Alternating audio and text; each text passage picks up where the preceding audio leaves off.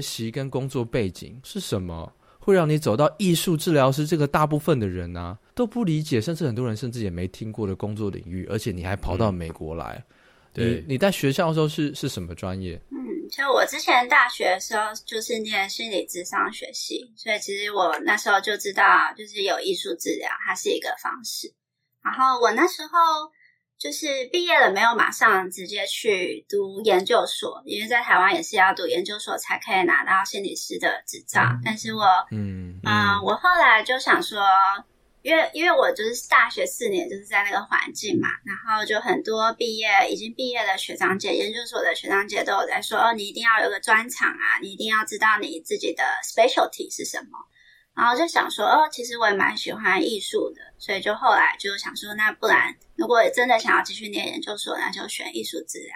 然后那时候台湾的艺术治疗，嗯、艺术治疗所呢，它。好像没有开，他是到没有开什么意思？说今天关门还是什么？不不不，他就停招了。然后反正他就是一直 on and off。Oh. 然后我有去问在那边教书的老师，是说他们那边师资不够，因为他是一个不是就是一个很算比较新的专业吧，可能没有那么多是没有那么多读读博士的人回来，应该要这么说。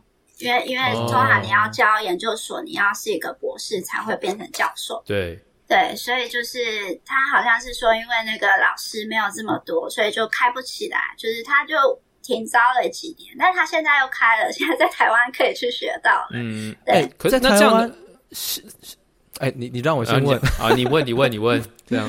哎、欸，在台湾艺术治疗这个东西是存在的吗？就是这个专业，我觉得艺术治疗真的是一个很少人知道它存在的领域，在台湾也是有这样子的职业，而且。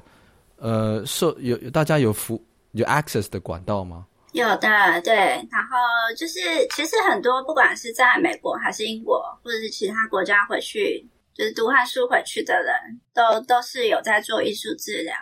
但是我知道艺术治疗师很多很多都是在跟小孩互动，比较少是跟成人，所以可能在成人会比较少一点，但不是说没有。但是我遇到大部分情况都是比较是。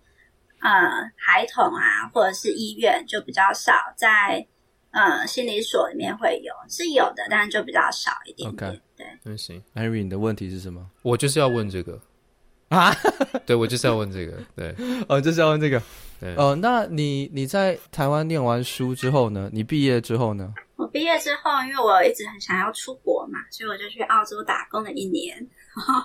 出去省的 但是存钱吧，对，然后又出国，对，因为我没有出过国嘛，要出出去打工度假，对对对。所以就是因为台湾因为艺术呃治疗所没有，就是没有招，所以就决定说就出国。嗯，应该说就是我大学毕业后，我就想说，我真的想做智商师吗？就是我真的想做心理智商这一块吗？哦、还是我觉得说，哎，大家都去念研究所，我就跟着要去念，所以我有点想知道到底是我想要走什么样的路，所以就想说先先出国好了，然后也不是先出国，就先去澳洲打工一年，然后打完工回来之后，我就在台湾工作了大概一年多还是两年，然后才去申请就是研究所这样子。哦，那你当时在台湾是做？也是做艺术治疗吗？还是你是做其他的？我在台湾是做一个那种自杀防治，就是 suicide prevention 的一个工作。哇，嗯、呃，我我真的觉得，虽然我不了解 detail，但你的工作听起来真的都很 hardcore。嗯，suicide prevention，我后来就现在想想，我觉得，哎，我那时候真的是心蛮大的。哎，你去在自杀防治这里面。哦，你先告诉我们一下，你可不可以跟我们介绍你的？你当时在里面你是做些什么事情？你的业务范围是什么呢？那其实业务就是很单纯，就是你就是政府或者是只要有通报，他不管是这个人有自杀意念，或者是他真的自杀过，然后进医院了，就会都会到我们的那个系统，然后我我们就会分区域去跟这些人做追踪，然后追踪他，因为他其实有点像是在帮他们。配就是要 match 他们的心理治疗的服务，所以就有点在等等这个心理治疗的服务，你可能要跟他做大概一年左右的这个心理，就是每个追踪的，那追踪就有点像筛选，但又不是那么专业，因为你是研究所之之后才可以做治疗，只能关心而已，其实是、嗯、对不对？就有点像是比较有建设性的聊天，然后也给一些资源。有的人就可能生活很痛苦，经济上的问题，就帮他申请一些资源；有的人就可能需要干嘛之类的，就是也是有有聊天的成分在，但也有一些实质上的物质啊、嗯、这些。哎，我很好奇啊，像这种被通报说，假如说这个人有自杀倾向了，然后被通报到你们的系统。你们是会约谈他，比如说约谈的，你就会邀请他来跟你们面对面来这种追踪吗？还是都是电话关心？是什么样的一个模式？哦，就是我那时候都要骑机车去他们家找他们。啊？哎、欸，这样子哇哇！哎、欸，那这个人力怎么够啊？对啊，对，所以就压压压力很大嘛。对，那你有没有过，就是说是那种他他正要。自杀的，然后你你过去跟他谈，这不是他的业务，说你你这是你的业务范围吗？应该说，就是这是会发生的，因为就是我在帮他们，嗯，就是这些有有的自杀个案，他们是 on and off 的，所以他们可能有一些刺激的话，他们就会真的就会就是又会想要离开嘛。然后我是真的有遇到，就是我的个案，他就打电话给我，他就说：“哦，谢谢你一直照顾我，我离开了，拜拜。” 对，然后 对，然后我们就要做很多，我们就要打电话给他的，就是打电话给不同的机构，然后联络那个消，就是那个警察。你们有下班时间吗？我们下班时间要带着一个公务机。对啊，我的天哪！哎，因为我跟你讲，大部分人想不开的时候都是在深夜凌晨，所以你们一般人的上班时间是 cover 不了这样子的 support。嗯，当然我们会跟他说，你你如果真的很不行的话，你就打电话给，就是有一些那种台湾有一些专线嘛，什么生命线啊这些，就可以打电话给他们聊。然后他们生命线也是很专业的，也都会通报啊，然后送医啊这些。哦，这个是很不一样的世界。哎，因为我，我我有个我我我自己也有一些我我有很好的朋友啊，也有这样子的这种生命经历，就是他。在生命的某个阶段呢、啊，过得很不快乐，嗯，就有一些想不开的这种行为，非常多次。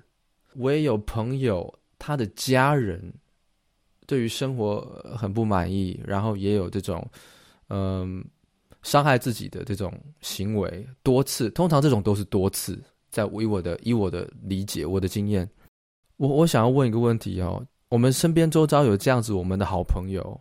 我们甚至我们的家人，如果他们有这种倾向，我们没有这样子的专业背景，我们应该要怎么样去协助他们，或是陪伴他们？我我这个年龄已经不会很天真了哈，我们不可能完全理解另一个人的痛苦，可是我们要怎么样在跟这样子的人的人的状态的互动之下，让他，我们我们的目标可能很简单，就希望他不要再这样子伤害自己了。我们一般人可以怎么做？嗯，你有没有什么一些建议给我？对不起，我会不会忽然这个话题转的？因为我我身边的确有这样子的朋友，我我其实我不知道，尤其是对于男性而言，男性对于柔性的协助他人本来就有先天上的障碍，还有男性被协助也是一样，有些男性无能被协助，他不想被协助，即使他需要协助，你能不能给我们一些？看法就是我们这些人怎么样？有没有什么我们能做的或能说的？嗯，哎，我有点不太知道。你说你自己都很难去关心他，因为你自己是一个男性。因为我我会我不知道说什么，我怕说错，嗯，反而把他推向我不想要的方向。因为我们男生有时候很烂，你知道吗？我们男生有时候互动，男生跟男生之间的互动，常常就是说他一怎么样啊，就是说你怎么那么你是。怎么那么烂？你这算什么鸟？什么鸟烦恼？我怎么样？怎么样？你知不知道？就是男生就是不把别人的事当一回事，常常是这样。男生之间，甚至有时候真的是好朋友，然后你不去，你无法同理人家的痛苦，或是因为每个人 personality 什么都不一样，我们说不出一个话。我们知道说 this can help you，我不知道说什么可以，有什么话是说我我们能够做什么呢？能够协助这样子的朋友呢？哎，就其实情绪支持它有很多很多个层面嘛，然后有一个是被看到，你就会觉得，哎，这个人看到我觉得很好，所以有时候你可能就描述他，哎，你你最近看起来可能面部表情，就是说，哦，你最近看起来愁眉苦脸啊，发生什么事情？就用一个比较中性的方式去描述他外在的改变，或者是我看到你最近都肩膀缩起来，你发生了什么事情？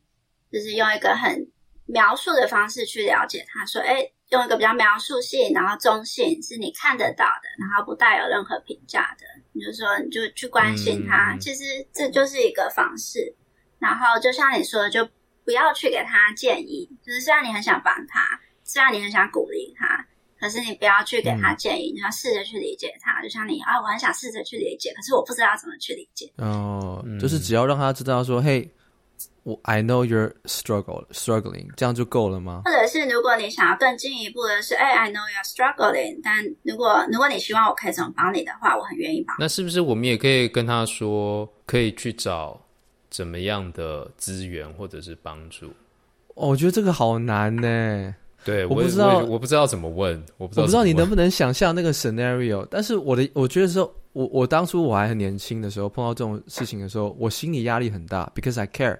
但是当我要跟另外一个人说，你去寻求专业协助的时候，我会觉得好像有一点，在我已经评价他说，你你你有问题，然后让这个人感觉到说，呃，就是我看他是一个从上往下的角度。所以有时候我那个话我讲不出口，嗯，我就我就只能够很很中性的，就是说啊，呃，就是事情会更好的这种，我没有我知道他很严重，我也没有办法说你应该要去寻求专业。我讲出来这个话，我会觉得说会不会他反而更激烈，你知道吗？这种心理压力，我不知道合不合理，你能不能觉得能够想象？嗯，对对。就是这其实就是有点像是说到就是，大家对于心理治疗都会有一个污名化，就是觉得说，就是你不会觉得你教人家感冒去看医生是一件很很不好的事情，可是你会觉得，哎，这个人需要做心理治疗是一件很不好的事情。所以，当你如果是有办法用很中性的角度，就是说，哎，就是我我觉得跟人家说说，或是我觉得有有一些跟人家聊聊，有一些不一样的见解，我自己是很享受那个过程。你觉得你想试试看？哇，你哎，你这怎么跟我想象的这讲的讲法完全不一样？好自然，好容易接受。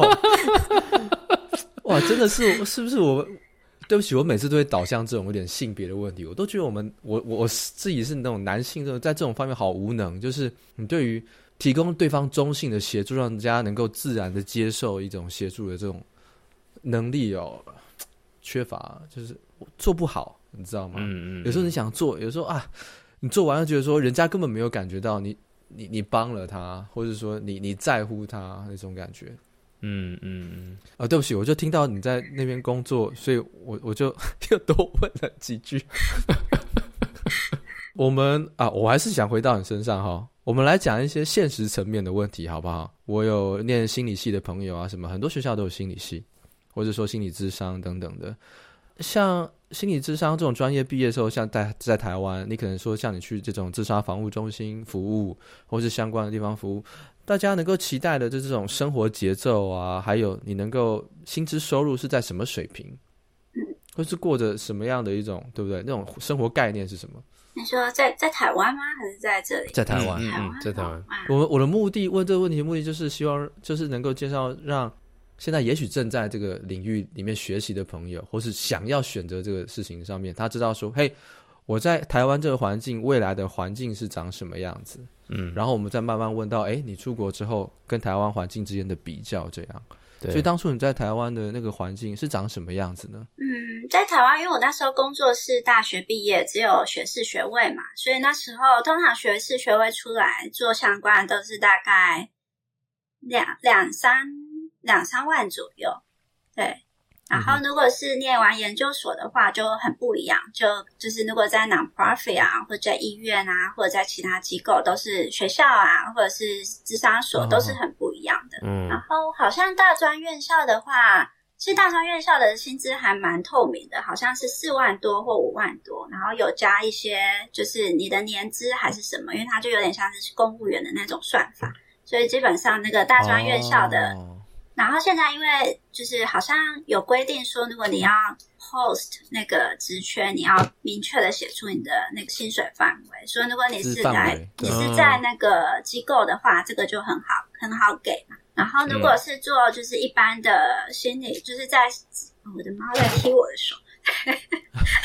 哎、欸，你的猫很毛，跟 各位听众，这个 乐区的猫从我们聊天到现在没有在镜头前面停下来过，从来没有。对它，呃，如果你的情况允许，你可以继续讲。对对对，没有，它会是习惯了。然后就是它如果出现的话，我的就是跟我做个案，我的个案也会蛮开心的。所以它是一个在在平常是我一个小帮手，对对，那有时候是一个不是一个小帮手。然后再就是一般心理所的话，就是他们是抽成的，就通常就是，嗯、呃，我想想，通常如果像是举例来说，你一个 session，你跟个案收两千，然后好像是那个心理所那边会抽一点点钱，因为他们需要付那个场地费啊、办公室出租，然后还有一些行政人员的费用，所以通常是抽成后，好像应该应该也是一或者是一左右之类的吧。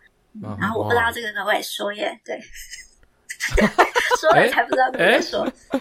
没关系，你在这边说，你在这边说，我们不会跟别人讲。OK，对，这是一个 safe environment，好像没错，好像有点吊诡。好，如果你事后不能跟不能说，你跟我们讲，我们会我们会变，你会变成这样，就是那个心血大概是 B 会变成这样。对，如果不能会这样，不能讲，再跟我们说。我也不知道能不能说耶，但但是因为我我跟我朋友聊天都会聊到这一块，所以。哦，那应该肯定是没问题。但但是每每个心理所抽的都不一样，有的是抽一半，有的是抽三成，有的是抽四成之类。所以我觉得那个是你要看你跟那个心理所签约签怎么样。OK OK。那我我好奇，就是说你在呃自杀防治中心做了一两年，对不对？然后你就出国了吗？接下来的下一步就是出国了吗？哦，就是我在自杀防治中心那时候有去报那个台湾的智商所，后来想说不然试试看念艺术治疗好了。然后因为我是就是心理咨商出出身的嘛，所以我没有那个艺术的学分。他报艺术治疗的研究所要求你要大学学士学位的那个艺术相关学分，所以我那时候其实花了大概一年多的时间去修了好多好多艺术课程。OK，你你是说你说这个艺术，你你报这个艺术治疗是是是指美国这边的？艺术治疗研究所，他们要求你要有艺术相关的，好像台湾也是吧？应该应该都是一样，都是会要要求你有这个艺术相关学分，有几个学分？我记得是十二个学分。后来你就决定要来来美国发展？嗯，后来就就研究所就报上，想说好啊，那就来这边好了。因为在台湾念研究所念心理智商要念四年，哇，在美国呢？在美国应该两年。心理智商研究所拿到硕士要念四年，在台湾是四年。我的天哪！就是把硕士当 PhD 的节奏，啊，把硕士当博士念这样。嗯、对，那划算呃，讲划算就太市侩了一点。那那应该会很不是很受大家期待的欢迎，因为这对大家时间上的成本很高啊。对于追求这个专业的人而言，对对，所以就是通常是你真的会想要念这个，才会去付出那个时间跟精力。可是你同时，你美国的研究所也申请上了。对，然后后来就没有去念那个台湾的研究所哦。然后后来就是直接，你美国就在纽约念研究所。对，因为因为美国比较特别，它是它的执照是跟每个州的，所以就是我如果要在哪个地方念研究所的话，我之后毕业就是在那个州工作。然后如果我要换不同州的话，哦、我要换执照，那个会花时间，那个会花蛮多时间。哎，哇，你这个蛮复杂的。那你在出发前就懂这些吗？嗯。有有有去做一点功课，没有做太详细，但是有做一点功课。那你当初是怎么知道？就是说，哦，我以后要在纽约任职，这样？嗯，就就想说应该比较多工作机会吧。也没有错，我相信这个想法也很正确。哎、欸，那那你你来你在美国念书，这个呃纽约的这个心理研究所，你念了两年是吗？对，我们是五个学期，所以我们没有暑假，就是暑假也要读书。你你觉得？在美国念这个专业，跟在台湾念书的时候，这个学习上面有没有什么什么什么明显的差别？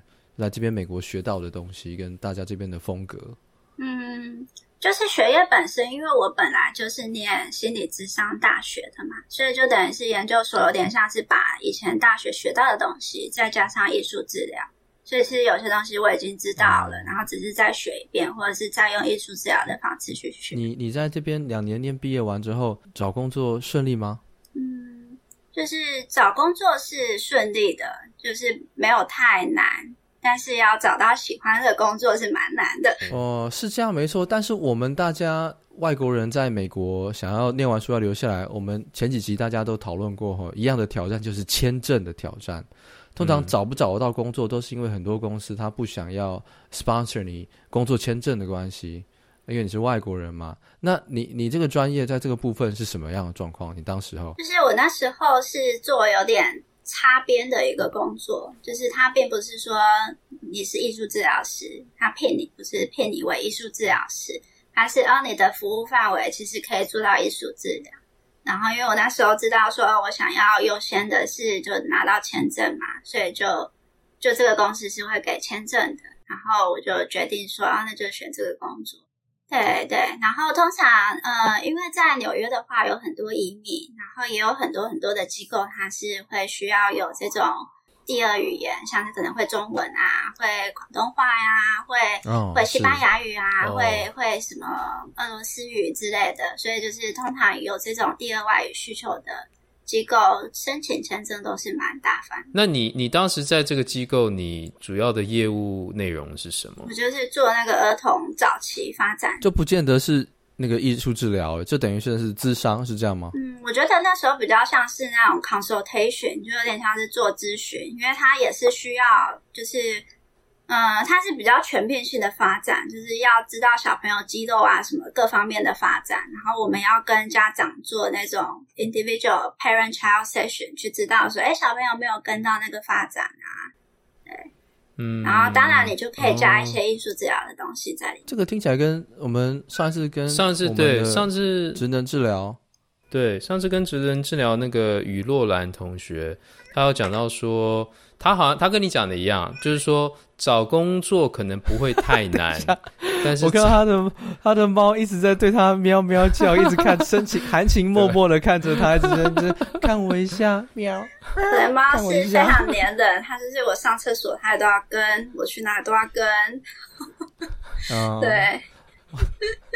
哦，对不起，Henry，你继续，我刚刚实在是没有办法分。那个对，娱乐安头他好像也有说，就是找到工作可能没有太难，但是找到喜欢的工作的确是比较困难。那他说他是在一个呃中，有点像中介，就是说这个 agency 同时可能支援好多个学校，那他就是在这个中介里面做一个职能治疗师，但是他也希望以后未来他能够找到一个比较 permanent 的 position，比如说到一个学校里面去做这个。特殊教育的这个职能治疗师，这样不知道你们就是说在 art therapy 是不是也类似这样的 career path？嗯，art therapy 应该说就是 art therapy 它很广嘛，然后有的人他喜欢在 non-profit 工作，所以他当然就会在一个 non-profit 工作；有的人喜欢在学校，就会去学校；喜欢去医院就去医院。然后对我来说，我我喜欢的工作是单纯的做心理治疗。所以就是对我来说，现在在心理所的工作是有点像是我的 dream job，但对每个人来说都不太一样。Oh. 有的人就很喜欢在学校，oh. 有的人就喜欢在机构。所以其实我觉得这个很蛮看个人。所以这个专业其实要在。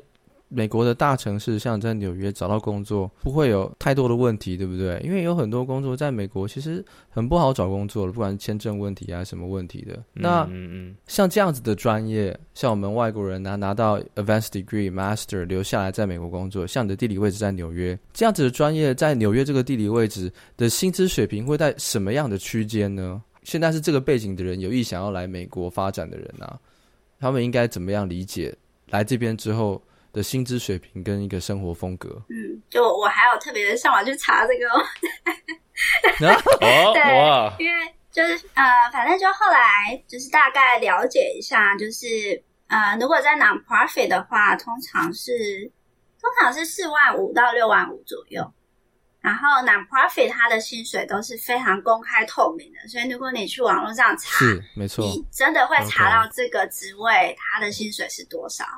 所以 non-profit 它基本上就是大概是四万五啊到六万五之间，然后就是，哎，你现在讲的是纽约，对对，纽约州，然后其实这是非常少的。Okay, okay. 然后在 呃，各位同学，四万五到六万美金年薪税前嘛，税前哦，在纽约应该是过得蛮辛苦的，对不对？呃，这个它叫 fall in the category of low income，就是可能。可能而不是很理想。如果是 non-profit，你刚刚是说 non-profit，对，对不对，对？就是一个非盈利机构的话，那另外呢？另外，像学校跟医院的话，会好很多。学校的话可能比较难一点，但是医院的话至少可能就是医院的 range 好大。医院我有听过过四万五，然后到十十二万之类。哇，这个 range 太大了。对对，医院我听到的 range 差好多。啊、然后其实这个跟那个医院会不会赚钱应该是有关系，因为那个四万五那个是有点像是 New York City 的医院，然后嗯十十十二万那个是一个 veteran 的医院哦，对，是退伍军人的。嗯，那对对对。你刚刚讲这些都是固定薪水的吗？还是说他们还是有因为你接的这个客不是客户啊，就是你的个案数量多少会有变化呢？嗯，他们应该都是一个 whole package 的，就是固定薪水，就是他还会有 benefit 啊.退休金啊、嗯、医疗保险啊这些的。是心理所才是，就是说看个案的多少，嗯，然后你的薪水多寡是这样吧？对，但是有些 non-profit 它或者是有些医院，他可能没有办法。给你一个正职的职缺，所以他有时候会跟你 sign the contract，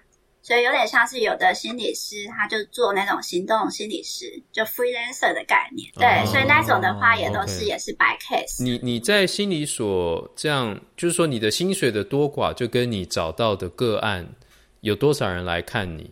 对于比如说我们一般台湾人到美国，可能语言不通等等的，我们找客人不。找个案容易吗？就是说这，这感觉，我我觉得就是听起来有点困难。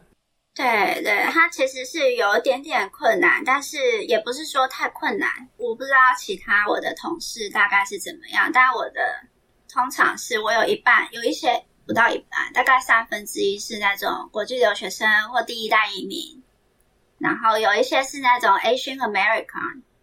或者是那种就是 people of color，、嗯、就可能是 Latino 啊，或者是 Black 之类的。然后有些可能就混、嗯、混血之类的，就是这些是会讲英文的。然后就是我们心理所，它是一个 LGBTQ friendly 的一个心理所，所以也有很多那种就是性别认同啊，或者是自我认同方面会想要寻求帮助的。所以基本上都都还。还还可以，就是还可以找到，还可以找到。就你要是，就是可能刚开要 build up 那种感觉，就是刚开始可能会慢慢的增加，然后到现在就比较稳定。那你要怎么去 build up？就是说你是是比如说朋友会介绍吗？然后还是说你的心理所可能也会帮你找？还是你要怎么去找到外面的？呃，更多的呃 case 这样，嗯，这就是我刚刚说那个 marketing 的部分。对，对，我可能没有没有很厉害，但是就是我们的，对我们公司要请一个公关，oh. 所以就是他省了一些麻烦。Oh, 然后我们我们很多来源是像我刚才说那个 Psychology Today，它就是一个全美国。所有心基本上所有想要做这种 private party 的心理师都会把自己的资料放在上面，所以你就可以请，就是个案通常会自己去网络上查他想要做什么，这样那是我一个个案的来源。然后还有就是因为已经工作蛮蛮一阵子了，所以有的人可能有的个案可能会推荐其他人。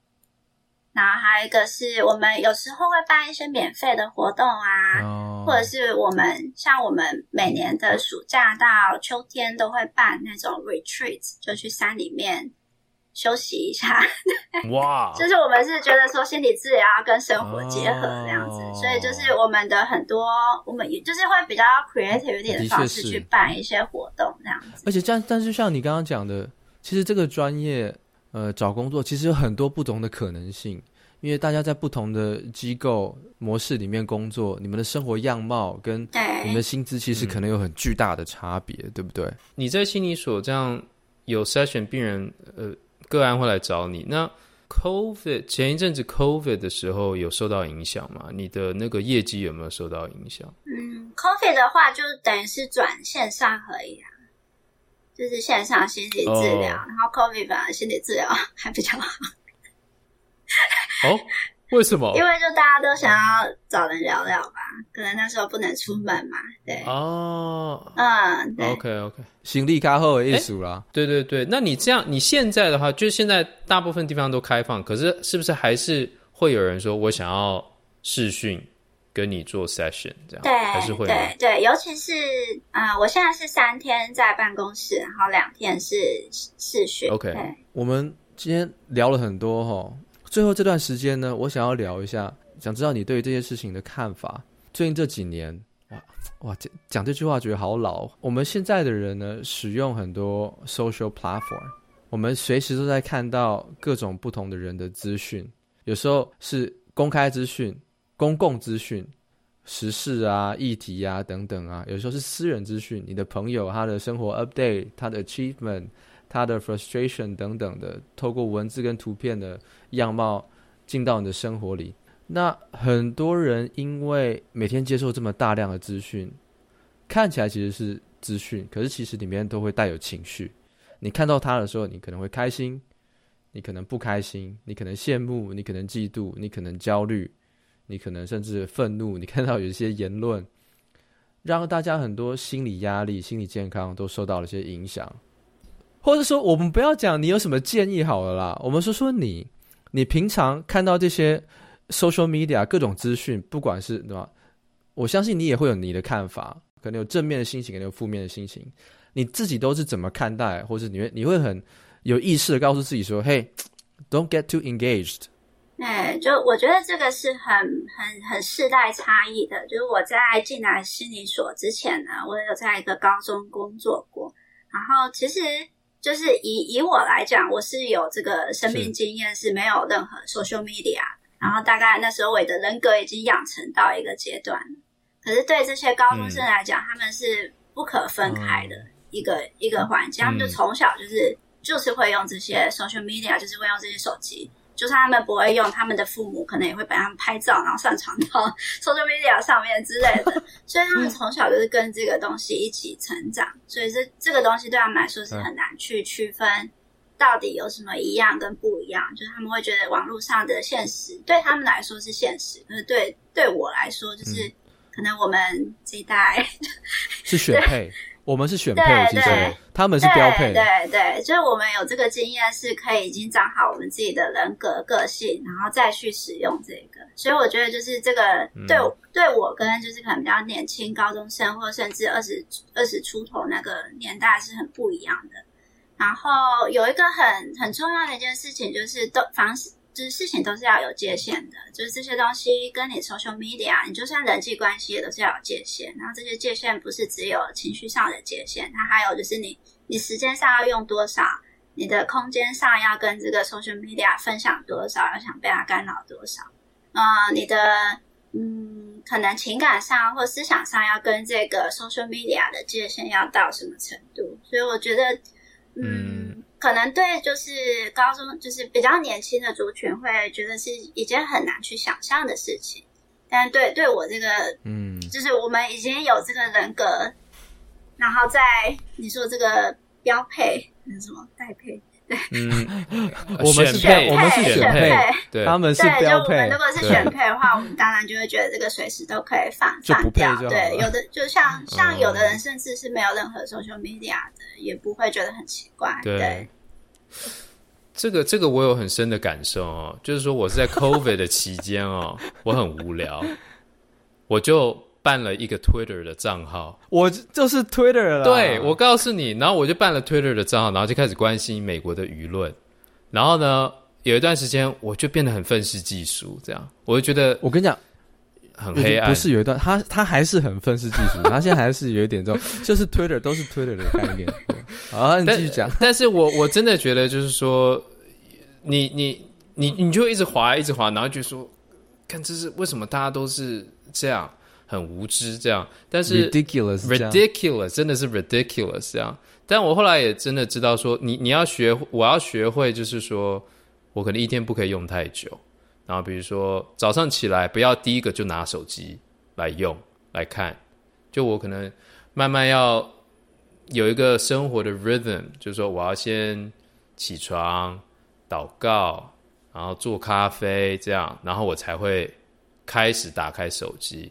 然后我我发现建立这种 schedule 跟这种 structure 之后呢，自己跟手机之间会有一个比较健康的一种关系，这样。哦、是，是，这是你的一个一个概念，是不是？对对对。所以我觉得刚刚这个岳军讲的，我觉得很有感受。这样，我我有一个我我最近这大概一年多来在 practice 的一个 mindset。就是我在看 social media 的时候，这个不是讲呃，主要是公共讯息啊，就像讲时事啊什么那些。如果你关心那些会影响你情绪的话，我我有一个 default 这样 default 的一个模式，就是我不管在网络上看到什么样的言论，关于时事的或是立场的，不管是我我认同的或是我不认同的那一方，我都 default 告诉我自己说，讲这个话的人是少数，即使他实际上可能是多数。嗯，我都告诉我自己说，讲这个话的人是少数。那我我每次在看待事情的时候，我就不会觉得说 this is the whole world。然后即使是我认同的事情，也许它是多数，可是我看到我认同的东西，我会告诉我会告诉我自己说 intentionally，我就说它是少数。嗯，然后我就不会让我自己觉得说我认同的就是大家都认同的。Maybe it is，maybe it's not。所以我现在的 default mode 就是说我只要看到任何公共资讯、公共话题。在 social media 上面，只要你是 opinion 而不是 fact，对，我都会告诉自己说这个是少数。我觉得另外一方面，有时候在 social media 上面，人家讲话的时候，也会比他们在真实生活当中更偏激。因为在真实生活，我面对面讲话的时候，哦、你会接受到别人负面的情绪，然后你就不会讲的这么这么多。可是，在网络上，你就是你就是。你就是打进去，也没有人会没有什么负面，没有 cost 这样，所以我觉得大很多人在网络上面会比真实生活更偏激这样。那你会这样吗，Henry？我告诉你，我虽然用 Twitter，但我不会，我不会发言。呃、uh,，You are not one of them。你是想这么说？我对，You're not one of them 我。我至少不会发言，这样是的。对。啊，月君你自己在网络上跟你。本人真实的 identity 是一个有 match，怎么这个好 private？不知道为什么他在网络上面展现出赤裸裸的暴力，这样。对，我好像很，其实我很少用 social media，就是我是有我的账号，哦、但我很少。就我我我上我好像上一次的 social media 发的是去年的。去年的四月哦，一年了，我一年都还没发回来。哦，除非哦，天哪，哇！所以我我除非你要 marketing 啊，marketing 是另外一个账号，但但我最近有点 post，我最近有点停顿。哦，就是我会，那你你不你你你不发，可是你会看吗？看，但也不是每天看。嗯，要怎么说呢？就是嗯，我觉得我不会每天看，或是我会选择我看的时间是。我我通常是订阅一些那种新闻，比较是文章的那种新闻，所以比较不会那种。Okay. 对，订 feed 哦，对对对。哦、而且我很多不比较少那个心理治疗的 follow，所以所以大家都比较就是讲一些心理治疗的卫教啊之类的。哦，对，所以所以比较不太是。也是有时事，但是比较是处理过的时事。Okay. 哇，哎、欸，但他是刻意，他有意识的，就是 filter 掉那些比较 extreme 的。那你不，你是刻意的去接触 extreme 的这个？哎、欸，是这样吗？是这样。我想要接受第一手的，第一手最赤裸裸的发言，赤裸裸的的暴力，这样对，是的，我是这样比较刺激，这样。哦，哎、欸，那。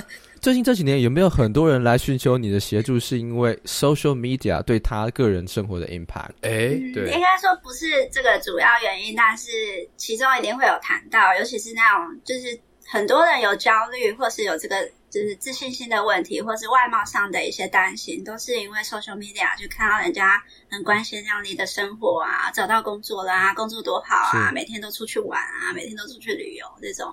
对，所以其实是、uh, 是会在筛选中聊到的，但并不是说这就是觉得人家都过得很爽。对，然后他就说我就是很失败的一个人。我跟你讲，欸、这我们上次有聊到，对，我就是这样。你知道为什么我会办 Twitter 吗？因为那个时那段时间呢，我我博士班读了七年，然后我最后一两年的时候很痛苦、欸、对不起，你看我就笑起来，你看看男生就是这样，没有同理心，很烂，没关系，我跟你讲。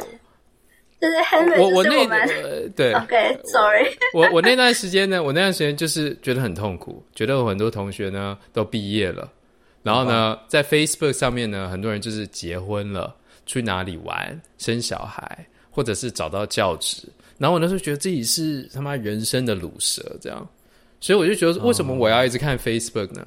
不如来办 Twitter 吧，这样，结果掉入另一个地狱的 深渊。月君，你刚刚要说什么？就是我我就是跟你分享那个，如果念心理治疗，念 PhD，七年毕业是标配。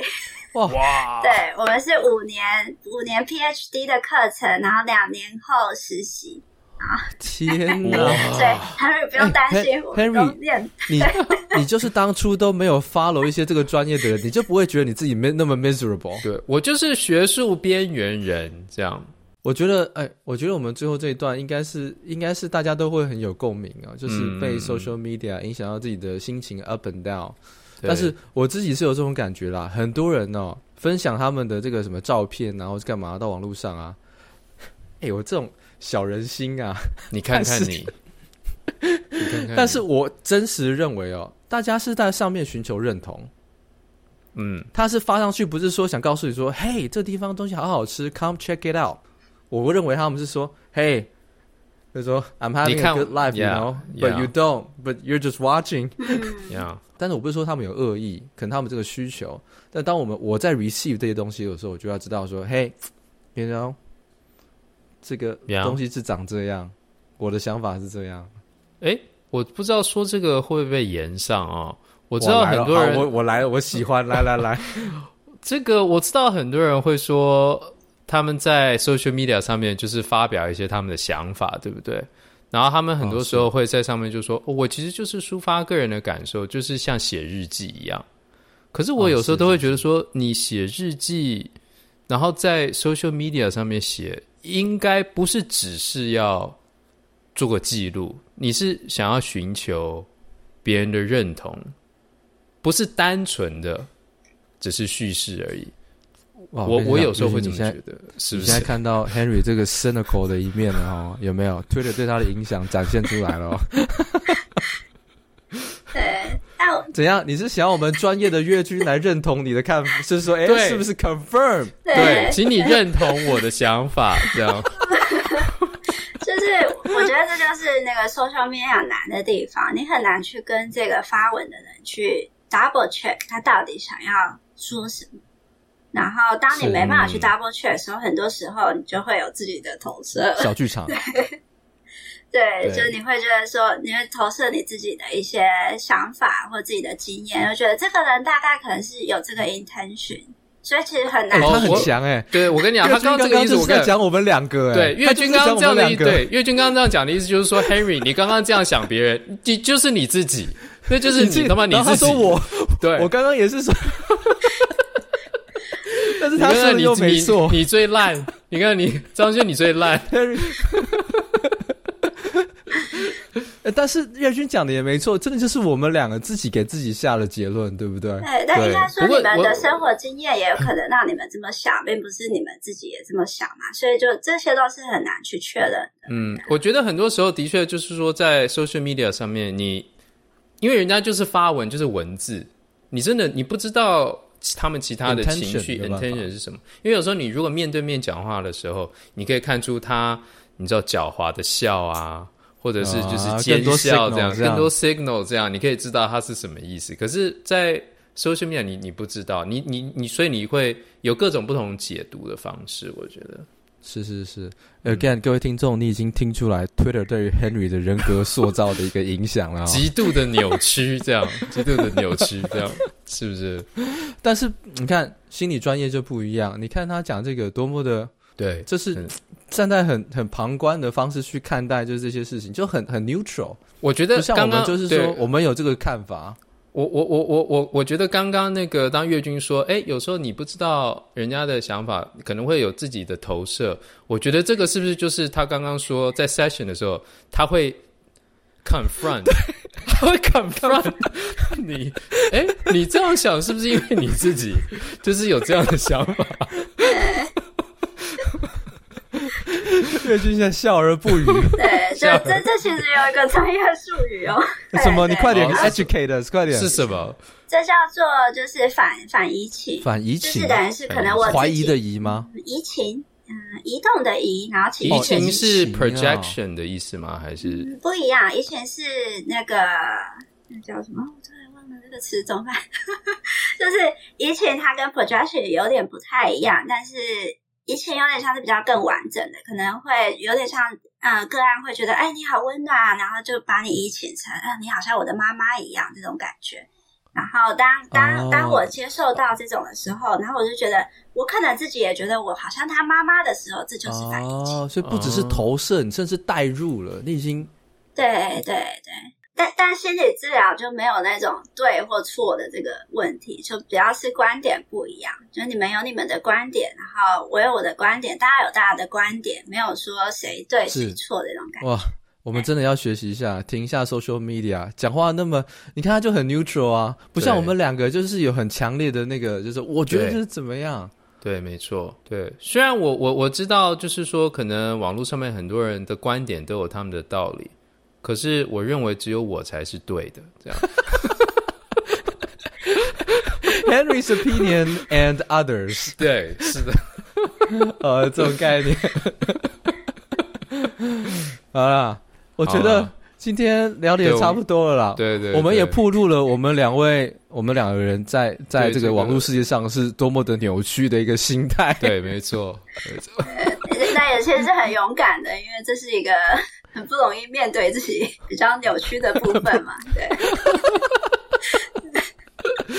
对，我们有我们有 self awareness，是不是？self awareness，我们自己的扭曲这样子。是的，对。好啦，那我想希望透过这一集哈，各位听众也能够正式面对自己在网络世界的扭曲啦，对跟我们一样，没错。呃，希望你们也跟我们一样，都认识了一些像这种心理智商的方面的专业，嗯、知道说这样子的专业呢，在我们有更正确的认知之后，可以理解到说，有时候它不只是有可能帮助到我们的身边的周遭的亲朋好友，更有可能有一天我们自己需要这样子的服务的时候，这种资讯我们才知道说，Hey，I need help and there there's the resource。嗯，对。那我们今天就谢谢月经接受我们的呃聊天咯。也、yeah, 谢谢谢谢 Henry 跟张轩，yeah. 谢谢你，过来人 Podcast，下次见。OK，好了，大家拜拜，拜拜拜拜。